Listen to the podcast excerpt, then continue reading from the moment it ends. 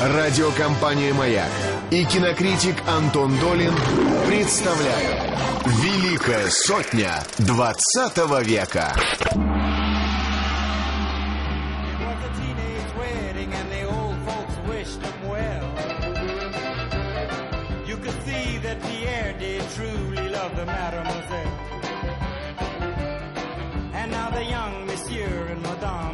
chapel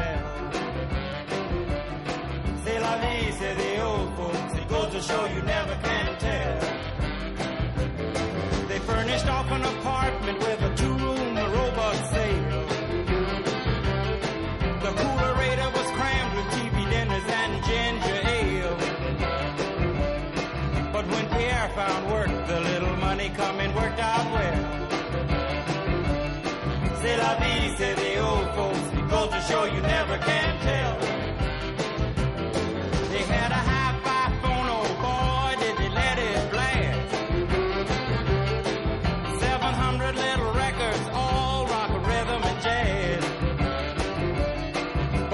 Sun went down, the rapid tempo of the music fell. C'est la vie, say the old folks, goes to show you never can tell. They bought a souped up chitney, was a cherry red 53. And drove it down to Orleans to celebrate the anniversary. It was there where Pierre was wedded to the lovely mademoiselle. La vie, say the old folks. Goes to show you never can tell.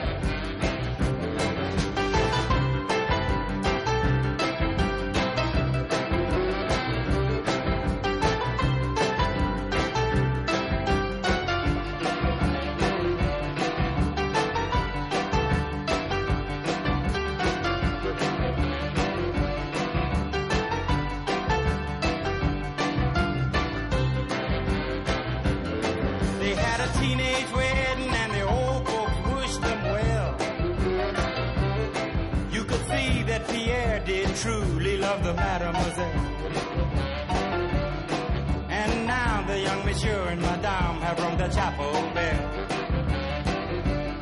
C'est la vie, say the old folks. It goes to show you never can tell. Всем привет! В студии Антон Долин и Влад Анциферов. Мы продолжаем наш цикл, посвященный 100 лучшим фильмам в истории мирового кинематографа. Сегодня наш гость, кинокритик газеты «Ведомости» Олег Зенцов. Олег, салют. Добрый вечер. И у нас сегодня фильм, присутствие которого в этом списке, я думаю, самый строгий судья не оспорит, даже если он будет скрипеть зубами и мрачно хмурить брови, поскольку это фильм, безусловно, закрывший, закончивший собой историю кинематографа 20 века и ставший, наверное, нравится это кому-то или нет, самым влиятельным фильмом 90-х годов. Это фильм «Криминальное чтиво» режиссера из э, Соединенных Штатов Америки Квентина Тарантино. И все, кто внимательно следил за циклом и удивлялся, почему до сих пор криминальное чтиво не обсуждали, может вздохнуть спокойно. И прильнуть, так сказать. Прием. Да, это правда. Ну, я сразу хочу сказать, что у нас осталось считанные передачи, меньше 10 передач до конца, и у нас так уж мы рассчитали, что финальные все фильмы будут, ну, как нам кажется, такими однозначными. Все неоднозначное, спорное мы запихнули в начало, чтобы уже к финалу никто не сомневался в нашей компетентности и Ну, приоритетности этих выборов. Но у меня есть ощущение, что вряд ли кто-то из слушателей внимательно подсчитывал, так что, Антон, ты вполне можешь э, слукавить и добавить еще там десяток другой. Да, у нас на сайте, к сожалению, висят они все. Кто умеет до 100 считать, таких немного, я знаю, но есть же еще и автоматические функции. Если ты в Word скопировать, там номера расставить, сразу все будет понятно. Это работа. Ужасно. Но работа, правда. Антон, а какой был предыдущий? Перед- Передача какая была? Э, Предыдущая... А, предыдущий у нас был Сергей Кудрявцев, э, и э, э, мы с ним обсуждали фильм Ренуара «Великая иллюзия». М. И- Такие скачки временные. Да, мы стараемся, чтобы было Это все, перипетии, драматургия. все не подряд, да, и все разное. То потому что- мы подходим к структуре Pulp Fiction, да? Совершенно верно. А, ну, на самом деле, а, ответ на вопрос, а, чем велик фильм «Криминальное чтиво», он же Pulp Fiction, этих ответов может быть очень много. Как и возможности прочтения этого фильма. И, наверное, одно из его главных э, качеств это вот эта его многовекторность, которая одним нравится, других раздражает. И многонаправленность. Э, ну, давай начнем э, с самого начала. Э, как тебе А что будем считать началом? Сейчас я скажу. Э, Вот простая посылка, простой вопрос. Понятно, что говоря про историю мирового кино, без Тарантино, хотя он человек, которому нет еще 50, все-таки он уже вписал свое имя в эту историю, без него не Абсолютно, обойтись. да. А, и современное кино, и вообще кино в целом, как мы все в этом случае. Однако же, а, я знаю, что э, есть разные мнения о том, какой фильм Тарантино самый яркий, самый лучший. Я знаю людей, таких ригористов, которые предпочитают «Резервуарных псов» или «Бешеных псов». Его первый фильм. Я знаю тех, кому больше Я тоже нравится из- предпочитаю «Бешеных псов», но при этом я понимаю, что если выбирать вот список самых влиятельных фильмов, то в него попадет именно «Криминальное чтиво», а не «Бешеные псы», потому что, ну, он объективно важнее для истории кино. Ну, тогда немножко я маленький экскурс в историю. А, что такое вообще криминальное чтиво? С, чего началась легенда этого фильма? А, дело в том, что Квентин Тарантино, э, как у нас говорят, в гиков не заканчивал. Он э, э, в большой степени самоучка, клерк из видеосалона, человек, который является сумасшедшим синефилом. Это такой лагерь, который в, в, число профессиональных кинематографистов не очень допускали раньше. И только с... Причем надо сказать, что он синефил специфический, извини, что перебиваю, да, он э, очень э, любит низкие жанры. И... Ну и высокие тоже. Он не делает Высокие между то- ними да, различия. Он не делает между ними различия. И, и вот это э, неразличение низкого и высокого, оно стало принципиальным, и оно сделало его, собственно, тем, чем он стал э, для кино. Это правда. А, так вот, а, дело в том, что а, уже начало 90-х годов давало некоторые поводы предполагать, что как-то меняется парадигма культурная. И мне кажется, что вот такой точкой рубежа были три подряд победы американцев на Канском фестивале, на главном европейском, в общем, всемирном фестивале. Стивен Содерберг своей дебютной картиной «Секс, ложь и видео», Коэны а, и Линч. Братья Коэны. а, нет, сначала был Дэвид Линч с «Дикими сердцем». а, это был а, 90 90-й год, 91-й год. И Коэны с Бартоном Финком. да, братья Коэны и Бартон Финк. Но надо сказать, что все трое этих американцев, а, они этими победами а, себе тоже место в мировом кино, конечно, забили, но в американское кино, которое тогда было, и как сейчас остается, самым популярным и главным для всего мира, они проникли не сразу. И самым разнообразным, в Э, общем-то. Да, э, Содерберг все-таки пришел со временем к тому, чтобы снимать всяких друзей Оушена. Вот сейчас его фильм «Заражение» выйдет, всякую попсу. И при помощи одного из своих попсовых замечательных фильмов э, э, под Но, названием тем не менее, Эрин он, Брокович. он- он же тоже постоянно то балансирует одно, то между, другое. между артом и... Ну да, но у нас была уже про Да, него передача, мы да. не будем подробно о нем говорить. Просто это произошло не сразу. А Линчу удалось проникнуть в массовое сознание одновременно с победой в Каннах, но благодаря телевидению, благодаря Твин Пиксу. Фильмы его все-таки двигались скорее в сторону элитарности. То, что до сих пор нету Оскара, никого, я полагаю, не удивляет. А, Что касается братьев Коинов, то они до своего Оскара и до всеамериканского признания, до первого места в бокс-офисе, хотя бы ненадолго, шли еще больше десятилетия с момента победы в Каннах. То есть они оставались в Штатах маргиналами. Тарантино, мне кажется, который победил в тех же самых Каннах еще три года спустя, в 94 году, обогнав, кстати говоря, Никиту Михалкова э, с фильмом «Утомленные солнцем», тот занял второе как бы место, то есть получил гран-при жюри в Каннах, Тарантино э, сделал нечто более важное, чем Линч, Содерберг и Коэна. Я не говорю здесь об уровне таланта, я говорю именно о знаковости смене, картины да.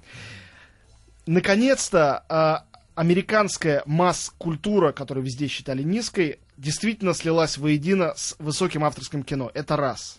Наконец-то постмодернизм, который к моменту прихода Тарантино был э, течением все равно элитарным, от э, э, Пьера Паула Пазолини позднего до раннего Питера Гринуэя, это делали интеллектуалы, начитавшиеся французских философов. И, наконец-то, был произведен фильм, не то чтобы глупый, но абсолютно доступный, популярный и вошедший в массовую культуру. Он был Можно сказать, что Тарантино легализовал и постмодернизм, и э, вот этот вот самый pulp fiction, который он воспел, низкие жанры, э, американский pulp fiction для всего мира. А затем, собственно, и мировой Pulp Fiction, Его который стало, его стало частью модно, модно, не то чтобы даже не стыдно, стало модно любить вот это все. Но мода-то склынула, сейчас уже этой моды нету. А явление вот этого неразличения высокого и низкого, мы его наблюдаем и на Оскарах, и на тех же самых фестивалях. То есть во Да, всех... помнишь, была такая книжка популярная Ноу Брау, да, э, американского журналиста Джона Сибрука, который работал в журнале Нью-Йоркер и как бы зафиксировал вот этот вот момент стирания границы между высокой и низкой культурой, между хайбрау и э, лоубрау, э, вот высоколобой такой и массовой. Вот как раз в этой книжке все это описано, и, конечно, конечно, это имеет самое прямое отношение к тому, о чем мы сейчас говорим. То есть эти процессы одновременно начинались и сверху, и снизу. Это правда. И еще один, конечно, момент э, интересный. Вот интересно, откуда зашел Тарантино, сверху или снизу? А я, я на самом деле скажу, мне кажется, ответ очень простой. Мне кажется, магия э, вот этого события, этого криминального чтива, этого фильма, его феномена, случилась э, по той причине, что здесь произошло совпадение, неожиданное, но крайне знаковое, культурных тенденций, которые многие режиссеры пытались искусственным образом, э, э, вот как таких гомункулов, вырастить в своих фильмах.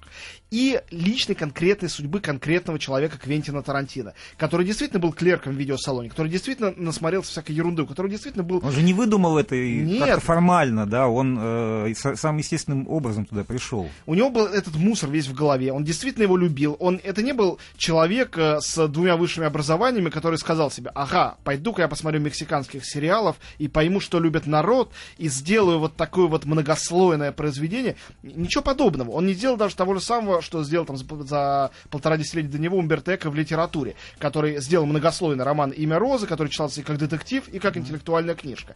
А Тарантино просто был очень умным и очень талантливым, но он был самоучкой. И он действительно, на самом деле, э, был такой свалкой э, кинематографических знаний. Но поскольку в такую же свалку превратился весь кинематограф к этому моменту, и это казалось теоретикам серьезнейшей проблемой. Высокое кино умирает, никто его не смотрит. Смотрят только ерунду. Как эту ерунду переработать в высокий продукт? Как произвести вот эту вот обработку макулатуры на самом деле? Это ведь... Pulp это- макулатура, да. Совершенно верно. Fiction это макулатура. Не Это обязательно криминальное чтиво. Это Не любое, любое чтиво. Вот не чтение, а чтиво. Ну, да. на самом деле, фильм можно было бы так перевести, было бы точнее. Потому что еще перевели как А его переводили как чтиво. макулатура в начале, когда он его показали в Канне, его, по-моему, переводили у нас более точно как макулатура. Ну, потому что да. у нас не было тогда проката, и все Да, было только и, на и прокатчики не выдумывали свои названия. дурацкое. Главное, что они, может, и выдумывали, но это не было ни для кого законом. Да. А, в общем, э, конечно, э, Тарантино первый произвел вот этот вот алхимический процесс э, превращения ржавчины в золото. Он действительно это сделал. Он действительно превратил вот этот шлак, к которому все-таки высокая культура, высокое кино не могло заставить себя относиться серьезно. Он превратил его в высокий образец искусства. И э, это сначала оценили в Каннах, что тоже очень важно, потому Ну, То есть, что... смотри, в этом смысле э, кримина- э, «Бешеные псы», да, его дебют, он был э, как бы более конвенциональным фильмом, да, потому что он все-таки был сделан в жанре э, в- э, это был фильм про ограбление, про неудачное ограбление, про бандитов. Это была, это была история такая, которая знакома и американскому кино, и французскому кино. Она была очень, очень здорово сделана. Она была... э, Да, там- безуп- там был- Безупречный был сценарий, Был безупречный... неординарный ход. Да, безупречный какой-то неожиданный ход. помещении. А, вот, все было очень и, и остроумно, и э, мощно сделано. Замечательно сыграно И актерами. замечательно сыграно, да, и это действительно, ну, один из лучших фильмов Тарантино. Но он не стал, он не сделал революцию, тем не менее, да, а революцию сделал криминальное чтиво. Вот в чем э, суть, да, вот, а, потому что э, криминальное чтиво уже не играло с одним каким-то жанром, да, как э, бешеные псы. Оно э, брало вот весь этот пласт, массив, да, от Макдональдса до а, каких-то мультиков и ну вот всю всю низовую культуру и смешивал ее в какой-то гигантский коктейль. А, и в этом коктейле, да, не, не было понятно, где начало, где конец, и это было структурой, да. а Вот было закручено, как вот это вот мороженое, мороженое, да, с разными слоями, или там лента Мёбиуса. Интересно попытаться, мне кажется, понять, э, как вообще вот из этого низкого шлака получилось такое изысканное блюдо, которое оставля- остается изысканным до сих пор. Я, ну, как, как всегда, накануне э, эфира сегодня пересматривал фильм. Я, конечно, был поражен. Это действительно невозможно отклеиться от экрана. Это невозможно. Причем его, а, Ну, благодаря тому, как он сделан, его уже можно смотреть с любого места. Это правда. Да, А, и залипаешь уже до Если конца. хотя бы один раз смотрел. А, а ты заметил, что он идет почти три часа? Да, я был потрясен. Я Я, увидел э, два, два с половиной часа, А думаю, он господи, как такое запоминается, запоминается как кино очень динамичное и- и не длинное. Ну, во-первых, тут есть объяснение, что там внутри как минимум три фильма, а, то есть три разных истории. Я думаю, что с этого можно и зайти. Вот э, является ли только формальным приемом то, что там есть нелинейная нарративная структура. Точнее говоря, несколько сюжетных линий, которые Я рассказаны бы не сказал, что это только формальный прием. Это, Вот. это смыслообразующий прием, это совсем другое дело. И я вообще люблю в культуре больше всего э, в искусстве какие-то вещи, которые, смысл которых вырастает из того, как они сделаны. Это не, правда. не от Когда того, фор- э, форма да, и когда форма и содержание являются, являются не какими-то отдельными э, составляющими, а когда они, ну, спаяны, их не разорвать вообще. Вот так происходит как раз э, с Pulp Fiction, где эта структура, она, она же является смыслом, да? что Ну да, перебил, мы да. к этому смыслу сейчас, я думаю, будем постепенно переходить. Все-таки у нас не так много времени, об этом фильме можно часами говорить, действительно. И разбирать его, о нем написано уже огромное количество всяких диссертаций. И каждый раз, книжек. кстати, когда его пересматриваешь, обращаешь внимание на какие-то новые детали. Абсолютно. А Я, например, э, с удивлением увидел, что, ну, у Тарантино, конечно, свой мир, он существует, э, его, его фильмы можно рассматривать как части одной вселенной, но все-таки, чтобы, а, когда вот эта Мия Уоллес э, в баре говорит, э, Трав- значит, герою Траволты, Винсенту Веге. Винсенту Веге, да, что она снималась в пилоте сериала про пять, пять каких-то женщин там с спецотряда Ты понимаешь, что Киллерс, это- да, и, и- и понимаешь, что да, через убить Билла. несколько, через почти там, через 9 лет Тарантино снимет фильм «Убить Билла», в котором будет про вот этот самый отряд. А я на другую вещь обратил внимание, впервые смотрел а, вот э, в другом переводе, видимо, чем обычно, что там по радио в какой-то момент передают, э, э, что из вот этого самого ресторанчика, где они там выпивают и танцуют, украден приз за лучший танец, за лучший Это- твист. это в сцене с Брюсом Уиллисом. Да, да, да, Вообще да. этот перевод довольно давно уже существует. И... Ну вот я на него не попадал. Ну, не не начала попадал. он был, да. И я думал, я понял, что меня давно смущал этот парадокс. Это же фильм о тотальных неудачниках. И э, удача на весь фильм у них есть одна и абсолютно неправдоподобная. То, что Они выигрывают этот приз. Нет, нет, нет, что в них выпускают обойму из пистолета, и они А, остаются в живых. То есть удача это всегда некое божественное чудо. И вдруг вот по справедливости они отлично станцевали, получили приз. Как-то это не вяжется вот со всей философией, идеологией картины. Так оказывается, они его украли. Оказывается, они его вовсе не выиграли, хоть они так И- прекрасно и да, танцевали. и это их радость, когда они Гениально. возвращ- возвращаются домой так заговорчески хихикают. Да, они радуются, потому что они его сперли, а совершенно не потому, что выиграли. Вот, э, это же важный момент, тоже концептуально, хотя, казалось бы, вот, вот уж фигня, где фигня. К разговору о нелинейной структуре, э, мне кажется, это интересно вот почему. Из чего вообще исходит постмодернизм? В своей э, идеологической базе. Все сказано, все в культуре и в истории было, новых историй придумать невозможно. И возникает вопрос, на который каждый отвечает по-своему. Что делать дальше? То есть рассказывать старые истории по-новому, бесконечные ремейки, сиквелы, э, приквелы, да, эксплуатировать старые истории. Или, э, собственно говоря, обходиться без истории вообще. Возникает это бесконечное теперешнее внесюжетное кино, которого так много. Или имитировать жить, жизнь, и возникают полудокументальные, полуигровые фильмы. Есть много ответов на этот вопрос. Все они, понятно, неудовлетворительные, потому что зритель, слушатель, читатель, он хочет, конечно, любит последовательной истории, истории, конечно. Тарантино дает довольно нетривиальный на тот момент ответ. Сейчас он уже кажется банальностью, потому что все пошли следом за Тарантино.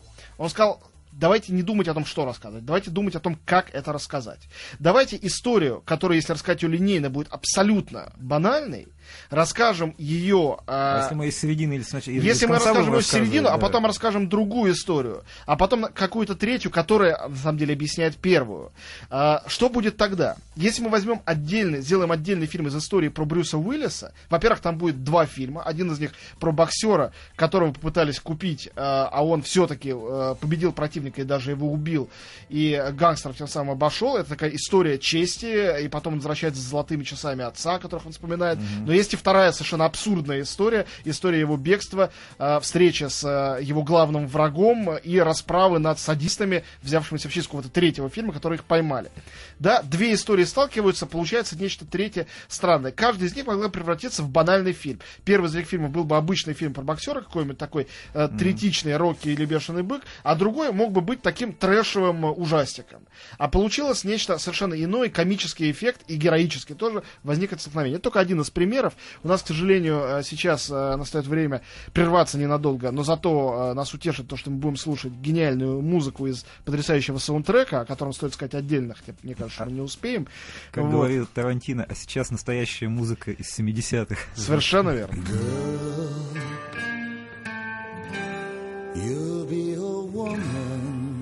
Радиокомпания «Маяк» и кинокритик Антон Долин представляют «Великая сотня 20 века». Мы снова здесь. Олег Зенцов, э, Антон Долин, Булатан Циферов. Говорим про криминальное чтиво. Несмотря на то, что мы говорим об этом фильме, сейчас не будет еще пока финала программы, сейчас все-таки средняя часть, Да, а да, финал да. будет в конце. Да, у нас нет возможности так обойтись э, с хронологией свободно, как это сделал наш друг Квентин. Жаль, конечно. Может было бы как-нибудь эту передачу тоже перемешать по принципу случайного бурюме. а Вот, и посмотреть, Ну, что это- получится. Да. Ну, вообще ничего понятно тогда не Это будет. мы будем дома На радио тоже доступен монтаж. Да, это правда. А, следующий момент. А, мы поговорили про немножко про нелинейную структуру. Ну, про... кстати говоря, я должен добавить, что когда фильм появился, мне довелось даже, не помню в каком издании, что это был за критик, который на полном серьезе рассуждал о том, он ни, ни о каких временных инверсиях не говорил, а он просто говорил, посмотрите, а он же все-таки жив, этот человек. То есть он воспринял это как линейное повествование. Ну, просто смотрел невнимательно, мне кажется. Хотя, с другой стороны, в этом есть некая магия. Они, Ведь а- это, этот фильм они очень... не умирают. Совершенно верно. Никогда. Это- Этот а- фильм- Они как Микки Маус или Да. там как Том и Джерри, да, которые бесконечно друг друга лупят и превращают Кстати, к разговору о, в Ми- о- мясо. о да. Микки Маусе и о Томе и Джерри. Я, э, смотря сегодня Pulp Fiction, в очередной раз задался идиотский вопрос, что мне это так напоминает. Ну, просто нельзя эти вещи из головы выгонять. Понял, что сейчас мне это напоминает фильм «Шапито шоу» Сергея Лобана. Все о нем писали, говорили, и никто ни разу не сравнил его, нас- ну, насколько я помню, с «Криминальным чтивом». И я думаю, почему же его не сравнили? Потому что там тоже есть четыре истории, которые рассказываются параллельно. Понял, что не сравнили, потому что с момента «Криминального чтива» прошло полтора десятилетия, за которые вот этот прием этих ломаных историй Ну, да, Он стал не же- просто он же- законным. Он стал ходовым вообще, конечно. Он стал абсолютным, ну, нормой. Просто он Да. стал нормой. Конечно, потрясающий момент в этом фильме то, что в нем, где нет ни одного положительного героя, а самый положительный Брюс Уиллис там э, убивает нескольких человек, э, причем одного из них как минимум своего соперника по, боксер- по боксерскому матчу явно зазря. А, и э, ну тут нет хороших, Не- нет хороших, все у Тарантино вообще нет хороших. У мерзавцы. него, у него всегда борьба плохого с худшим. Да, Да, него Даже ублюдки бесславные. Да, даже, даже не совершенно верно. Даже ни в чем не, не виноватый герой, который играет сам Тарантино, тоже довольно противно. К нему пришли друзья с трупом, а он их гонит из дома, говорит, идите вон, у меня сейчас жена с работы придет, усталая, злая, а тут труп. Э, В общем, э, конечно, э, это так, с одной стороны. С другой стороны, конечно, как всегда в талантливом искусстве, всем этим героям сопереживаешь, все они дико симпатичны. И достаточно сказать о том, э, как звездой класса А моментально после этого фильма стан, стал Джон Траволта, который считался, вообще-то говоря, заброшенным, никому совершенно ненужным актером из 70-х, э, из э, всяких вот этих Saturday Night, всяких мюзиклов, где он танцевал. Ну, какой-то актер танцевал когда-то. Кому он, зачем он? Его гонорар, по-моему, был раз в пять меньше, чем у Брюса Уиллиса. Это тоже понятно. Я слышал о том, что он заменил Мэтсона, который не смог Да, да, участвовать. вообще хотели другого актера Повезло. брать. Майкла Мэтсона из э, «Бешеных псов», что потом привело Тарантино к идее сделать фильм про братьев Вега, что эти два человека по фамилии В Вега общем, были Траволте братьями. сильно повезло. Траволте повезло не то слово. Ну, им всем повезло. Всем, кто Конечно. Ну, А, все, кто, все, кто участвует в этом фильме, даже в, в эпизодах, могут считать себя частью истории кино. Это правда. Вот, э, и, конечно, э, то, что все они злодеи, э, и почти у всех все, кроме героя Брюса Уиллиса, в общем, кончается плохо или так себе, э, или не кончается, а продолжается в каком-то непонятном направлении, какой-то Мия Нет, Уоллес. Самуэль- э, ге- герой Самуэля Джексона делает выводы. Ну, мы Ну тоже, да, мы тоже не сейчас- знаем, да, что Да, будет мы- дальше. Он мы- вроде бы мы приходит... к морали, да, Да, потому что сейчас к морали него- обязательно да, придем. На него Вот. сошло откровение. Но вот этот момент, что, а, хотя бесславно погибает а, герой Винсента Веги, и это единственный момент, когда мы, собственно, видим этот самый Pulp Fiction, да, книжонку, которую он читает, сидя в туалете. А, кстати, там же в туалете его расстреливают. там же в туалете да. его расстреливают. Кстати говоря, этот фильм, вслед за теми же самыми бешеными псами, легализовал обязательную сцену в туалете, которая с тех пор в каждом криминальном фильме непременно присутствует. Тарантино именно сделал эти сцены настолько не служебными, а сюжетообразующими и очень важными, а, обозначающими, конечно, эстетику низкого, которая всегда присутствует рядом, точно так же, как любой человек, самый возвышенный, обязательно ходит в туалет время от времени. Это тоже было концептуальным. И то, что он там читает именно книжку и там погибает, конечно, это не случайно, это не просто комический момент. Вот, э, но то, что в конце он снова жив, это, конечно, очень важно. То есть не просто так все переставлено. Он жив, э, и он кажется, что, ему кажется, что у него все впереди, а у д- его напарника действительно все впереди, поскольку ему э, было откровение, герой Сэмюэла. Джексона, который э, всю жизнь перед тем, как кого-то замочить, э, читал, причем неправильную э, э, цитату из э, пророка Иезекииля, э, для того, чтобы замочить кого-то красиво, в какой-то момент случайно, э, почему-то выжив от э, шальной пули, есть целая философия вокруг этого, жертву, потому что действительно там на стене показана пуля ровно на том месте, где он стоял. Как он ее избежал, совершенно непонятно. Это да, чудо. там же масса, масса всяких киноманских трактовок существует, это там, правда. отдельных эпизодов. А, ну, мне чрезвычайно нравится фраза, которую говорит Сэмюэль Джексон, который тоже вот, э, вот про вот это высокое и низкое, он говорит, помнишь, Бог может все, он может превратить пепсиколу в Кока-Колу. Вот, это ну, вот какая-то вот ключевая фраза для, не только для этого фильма, да, но вообще для какой-то культуры 90-х и последующей, в общем. А мне кажется, вообще для теперешней философии, потому что легкий сдвиг э, этого фильма, он же это сдвиг пропорций. Почему нам все это кажется странным, в то время как оно такое житейское и узнаваемое? Это постоянный сдвиг пропорций. Э, например, сдвиг пропорции экшена и диалога. Э, если в случае с «Бешеными псами», где экшен был намеренно, концептуально выключен практически из действия, там нету, там есть только разговоры, и весь экшен в напряжении диалога, который вырастает в напряжение направленных друг на друга пистолетов в финальном Бешеные кадре. псы э, в сущности сделан как настоящая трагедия. Ну, При всей или своей, как театральная драма. А, да. При всей своей вот э, Забавности. сказать, стилизованности Да. и забавности, это в сущности это трагедия. Я согласен. А Но Она не живет не- по законам. да, не будем э, долго о «Бешеных псах», я тоже их обожаю, но просто если на другие фильмы заходить, тогда об этом вообще ничего не успеем сказать.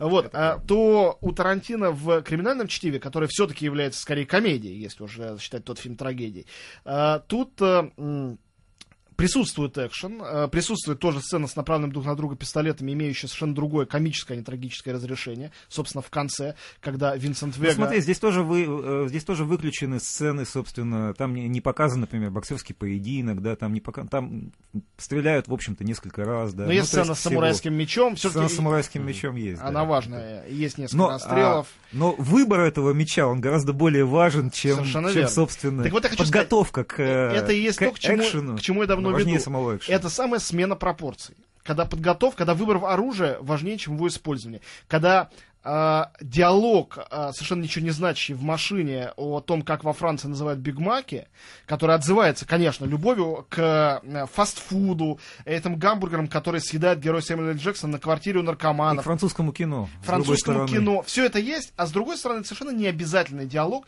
который нас знакомит с героями, и делает их обаятельными и, не побоюсь этого слова, живыми. Потому что главный сдвиг, главная диспропорция криминального А главное, чтива... а еще последствия какие. Вот э, в этом году был в Канне фильм э, турецкого режиссера, очень серьезный фильм, такой. «Однажды в э, Анатолии». Да, да, о, в, значит, ну, чуть ли не Тарковский такой по там ритму, образом, там все. Вот. И при этом там э, люди, значит, едут в машине, обсуждают тоже, э, что они там обсуждают, ну, тоже какой-то фастфуд еду, местный, да, да, да. там, Нет, местный э, турецкий. это да. повлияло- абсолютно последствия, конечно же, и прямой привет э, криминальному чтиву. Вот. То есть самый высокий, вот такой высоколобый арт, он берет эти же самые приемы и включает их удачно или неудачно в себя до сих пор. Так вот, мне кажется, что э, главный сдвиг э, и самый гениальный в этом фильме, который позволяет нам рассматривать этот фильм даже с учетом, в общем, закончившейся или заканчивающейся эпохи постмодернизма. Эпохи этой нету. Эстетика это изжила себя. Фильм смотрится потрясающе. Почему? Простой ответ, потому что это талантливо, все-таки его недостаточно. Потому что талантливые фильмы того же Питера Гринуэя смотрятся сейчас гораздо более архаично. И многие другие замечательные фильмы, замечательные авторы смотрятся Те, сейчас... те самые, которые мы можем сказать, да, это постмодернизм. Да. Вот. Про А Тарантино этот мы не, мы не мы- можем так сказать. Ну, можно да. сказать, это классика. Это- да, Сейчас мы абсолютно говорим, что это классика. классика, хотя изначально это была пародия на классику. Так вот, мне кажется, тут самое потрясающее,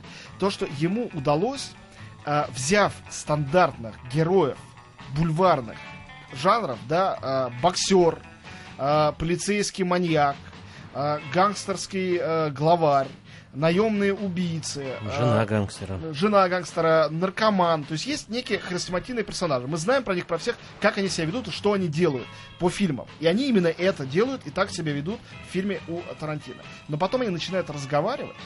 И в эту секунду вдруг они превращаются в людей абсолютно нам понятных, абсолютно живых и совершенно никогда нами не виденных в жанровых фильмах. В криминальных э, американских фильмах, где они больше действуют, чем разговаривают. Мы никогда их не видели так. И это переключение и комическое, и трагическое, А с совершенно другой стороны, о неожиданно. чем они разговаривают? Они разговаривают в основном о телевизоре, о том, что они видят в телевизоре. Да? И Они- этим они тоже похожи на Да, нас и да. на живых людей. Конечно. Потому что люди, которые находятся обычно в телевизоре, которых мы там видим, Нет, здесь очень они важный, про телевизор здесь очень важный знают. вопрос, Антон, да, здесь очень важный вопрос о, о том, где находится реальность.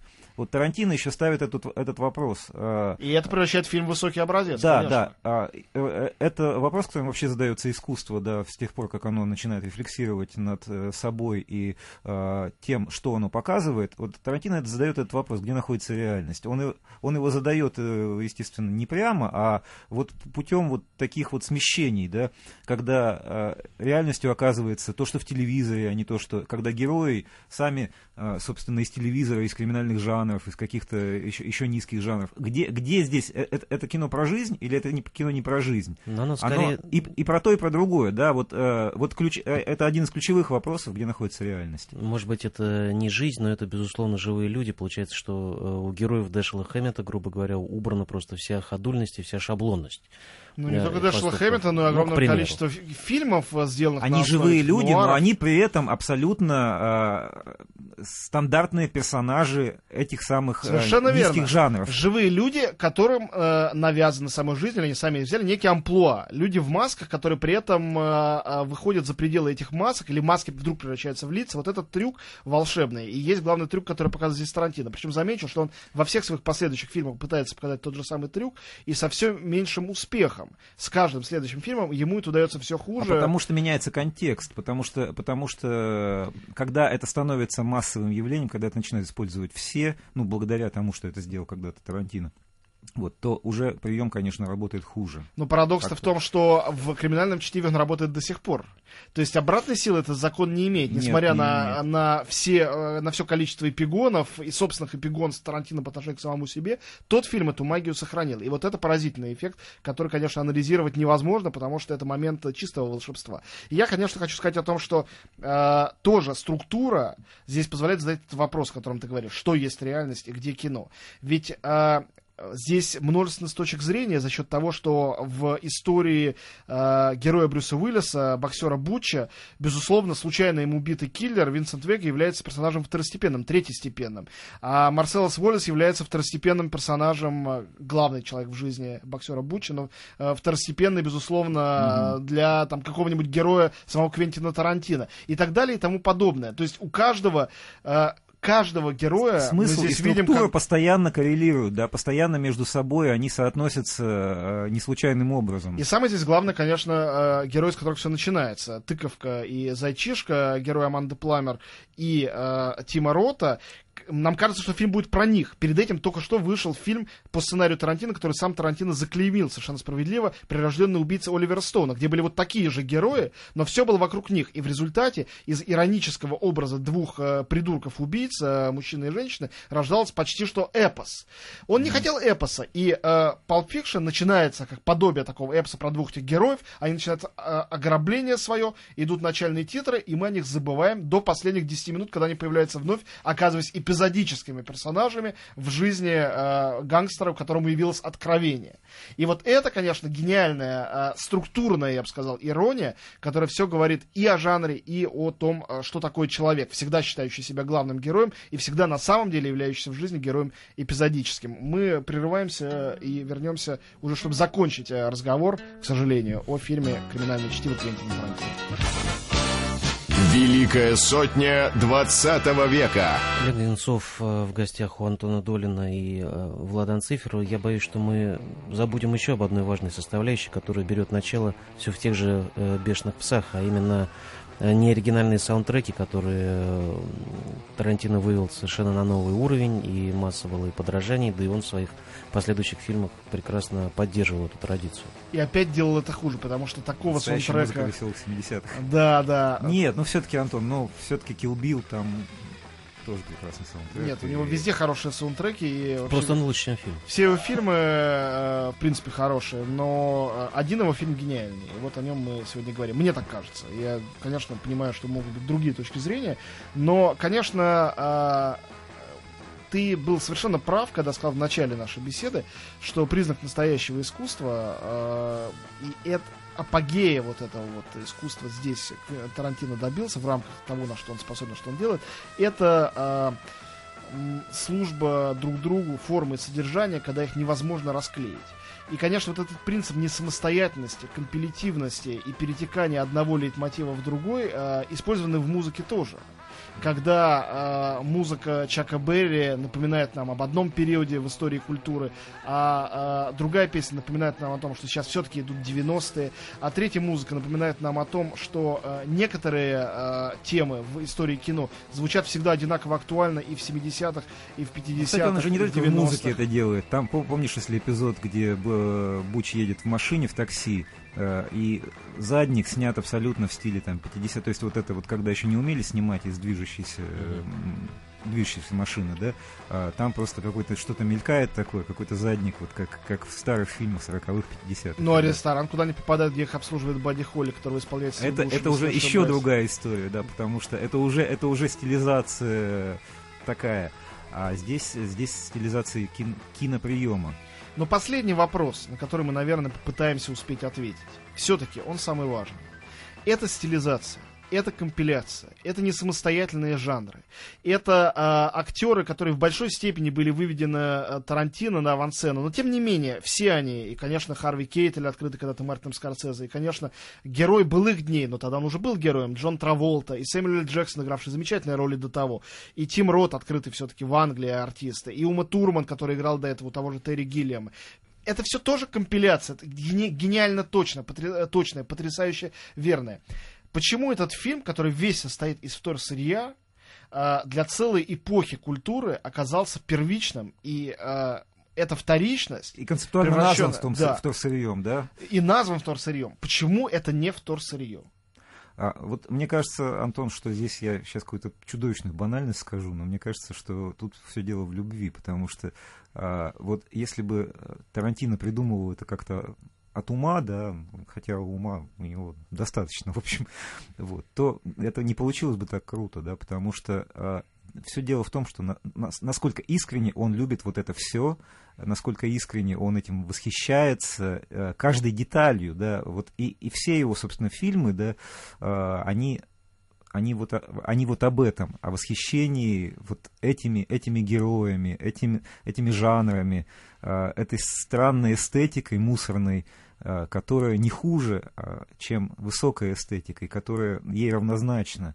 Э, И это, это, это любовь к тому, к, к тому подростку в себе, к тому ребенку в себе, который когда-то это все с жадностью воспринимал. Вот. И он до сих пор остается этим ребенком, этим подростком там, в свои 50 лет, и поэтому снимает такие фильмы. Но я разовью, наверное, твою мысль. Мне кажется, что здесь э, имеет место... Это, это уже такое общее место тоже, конечно, вот про подростковость. Это э, не вот мешает м- э, ему быть мышление, да. справедливым. Да. А, с одной стороны, это, мне кажется, великий фильм, действительно значительный фильм, потому что это фильм о любви к кино. И Тарантино действительно снимает все свои фильмы о любви к кино. И его любовь к кино, она искренняя, неординарная и так далее. Но а, а, этого недостаточно, как мне кажется, для а, того, чтобы подняться на такую высокую планку, которую он здесь задает. Мне кажется, что для нее важно все-таки, тут я скажу еще более банальные вещи, снимать фильм об устройстве мира и о людях, которые в этом мире живут. И когда мы смотрим на все это опосредованно, через какую-то призму, то мы снимаем фильм не о людях, мы снимаем фильм и смотрим фильм о гангстерах из кино, о боксерах из кино и так далее. А, Но а, Тарантино, тем не менее, ставит в центр всей этой истории, действительно, как ты правильно сказал, одного единственного человека, который абсолютно живой. Живой, настоящий. Этот человек — это он сам. Этот фильм — это зеркало для автора, и зеркало для зрителя, и зеркало для героя, для человека эпохи кинематографа. И это фильм о нем. То есть это фильм не только о героях кинематографа, это фильм о зрителях кинематографа. Да, сейчас еще одну вещь скажу в, в эту же самую. Да, а, просто а, если мы вспомним историю философии, да, то философия до 20 века занималась тем, что пыталась объяснить устройство мира, какие-то устройства, какие-то концепции того, как это все происходит, да, как это все устроено. А в 20 веке философия занялась тем, что она начала изучать, а, как мы это воспринимаем. Так вот, Тарантино в кино делает акцент на том же самом. И в этом состоит сдвиг, и в этом состоит революция. Он не единственный э, делает э, этот сдвиг, но он его сделал наиболее радикально. И он его сделал единственный для всех, чтобы все это Да, и он его сделал для масс. Он его, он Мне его... кажется, что Pulp Fiction таким образом похож на первый роман э, автора. До этого могли быть сборники рассказов, но роман это всегда отражение личности. Иногда это бывает единственным романом, но чаще всего это всегда бывает самая удачная книга. Ну, тут можно добавить, что это его магнум опус, и мало мало кому удается сделать магнум опус в начале карьеры. Это и... Второй фильм, который Да. обычно считается всегда у всех проблемным. Это и проклятие, и благословение, с чем в общем, Квентина и поздравляем, и вас, э, к сожалению, покидаем. Э, Напоследок вам удастся немножко еще послушать дивной музыки из этого Из дивного великого фильма. кино.